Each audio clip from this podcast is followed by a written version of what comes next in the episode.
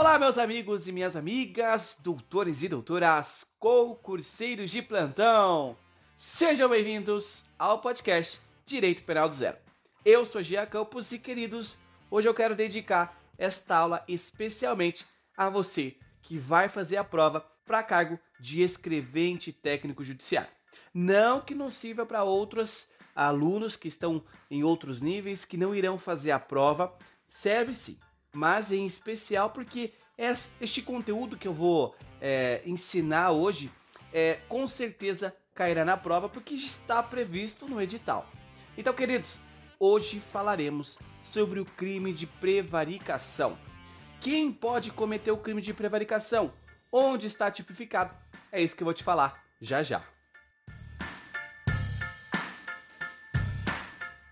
Então, doutores, o crime de prevaricação está previsto no artigo 319 do Código Penal e diz assim: retardar ou deixar de praticar indevidamente ato de ofício ou praticá-lo contra disposição expressa de lei para satisfazer interesse ou sentimento pessoal. O que de fato isso significa? Primeiramente, queridos, é necessário entender quem é a pessoa que vai cometer esse crime. Então, este crime o crime de prevaricação, ele é um crime onde o sujeito ele vai deixar de fazer algo o qual ele deveria fazer. Então, neste caso, nós estamos falando de um crime que é próprio. Por quê? Porque ele somente pode ser cometido por funcionário público.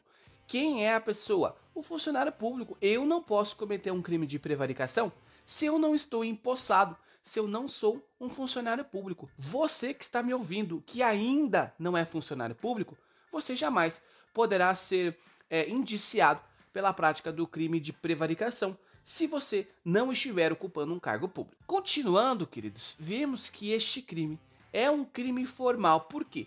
Porque a intenção do agente ela será presumida. Qual é a intenção? A intenção de não fazer nada. Tem um chefe que lhe te ordenou que você fizesse alguma coisa, ou a própria lei diz que você tem um dever de fazer e você simplesmente não faz.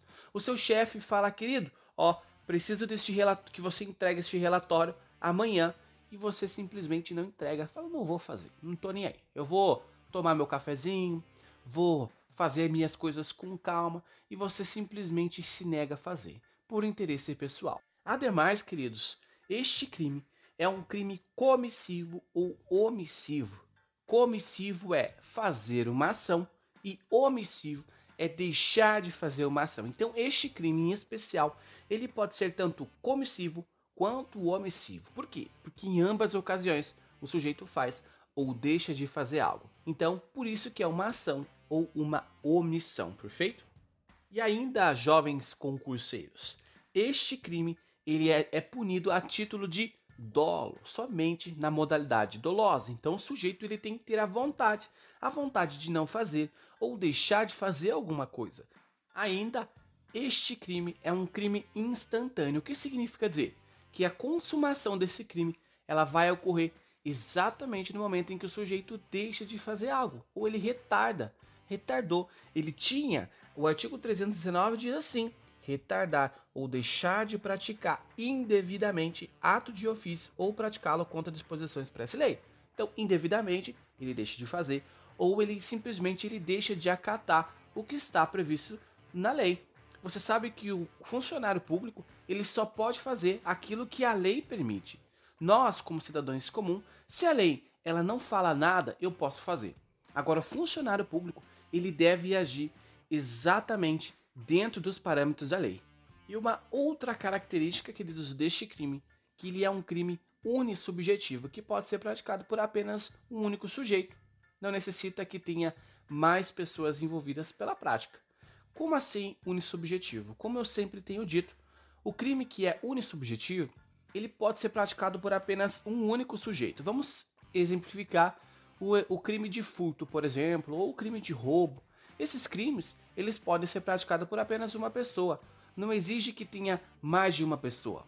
Agora, quando nós estamos falando no crime de rixa ou até mesmo no crime onde tem a prática de organização criminosa, nós vemos que o sujeito ele não pode se organizar criminalmente sendo sozinho, única pessoa.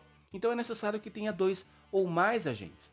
Só que neste crime, queridos, o crime de prevaricação pode ser cometido por apenas um único funcionário, que é, no caso é o funcionário público, perfeito? E ainda é crime plurissubsistente, por quê? Porque ele vai admitir o seu fracionamento. Então, logo, entende-se que é um crime que admite sim a tentativa.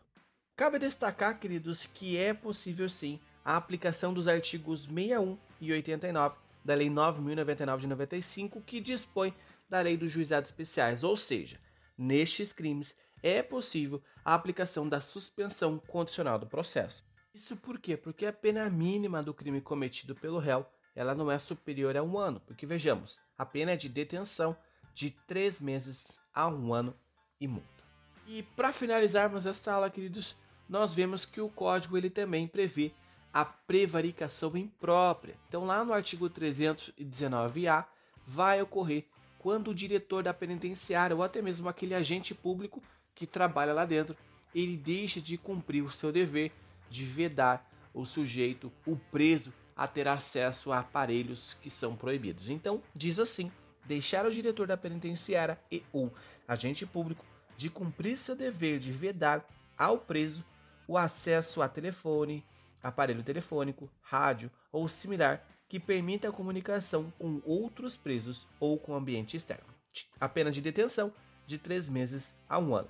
Então, queridos, perceba aqui que esta é uma prevaricação imprópria. Por quê? Porque somente quem é funcionário público que está trabalhando, ou seja, o agente penitenciário que vai responder por esse crime, ou o diretor da penitenciária. Então, por essas razões, nós vemos que é um crime impróprio, ou seja, é a própria pessoa, somente aquele que trabalha dentro daquela é, o, do estabelecimento prisional que pode cometer esse crime. Então, nós vemos aqui que quando nós estamos falando do 319, nós vemos que é um crime funcional.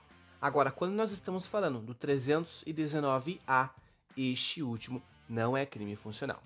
E queridos, eu gostaria de ressaltar aos senhores que não confundam o artigo 319A, que eu acabei de citar aos senhores, que é aquele crime cometido por diretor de penitenciária ou até mesmo agente público, é, quando nós estamos falando do artigo 349A do Código Penal, que vai falar de favorecimento real. O que, que é o favorecimento real? Tá lá. Ingressar, promover por intermédio ou auxiliar, facilitar a entrada de aparelho telefônico de comunicação móvel, de rádio ou similares. Então perceba que um nós estamos falando de crime impróprio, já no outro não. Apesar que o 349 que eu estou citando aos senhores, que é o favorecimento real, não tem previsão no edital, o qual os senhores estão se preparando, que é a prova de escrevente técnico judiciário. Mas é importante que saiba isso. Por quê? Porque pode ser que a banca, sabe aquela banca horrível que quer que você erre, pode ser que ela coloque isso. Então, por favor, não se confunda. Agora você não vai mais se confundir. Então, queridos, é isso. Espero que você tenha entendido, espero que você tenha gostado. Eu fico muito feliz de você ter me acompanhado até aqui e eu tenho certeza que se você se dedicar e der seu máximo, você certamente será aprovado neste certame. Então, muito obrigado a você que me acompanhou até aqui. Não se esqueça de clicar no botão seguir, de compartilhar este maravilhoso podcast com seus amigos e eu agradeço a você que me acompanha semanalmente. Juntos, nós já ultrapassamos a marca de 30 mil ouvintes e já somos mais de 13 mil seguidores nas plataformas de podcast. Então, queridos, muito obrigado. Muito obrigado de todo o meu coração. Espero te ver nos próximos episódios. Até mais.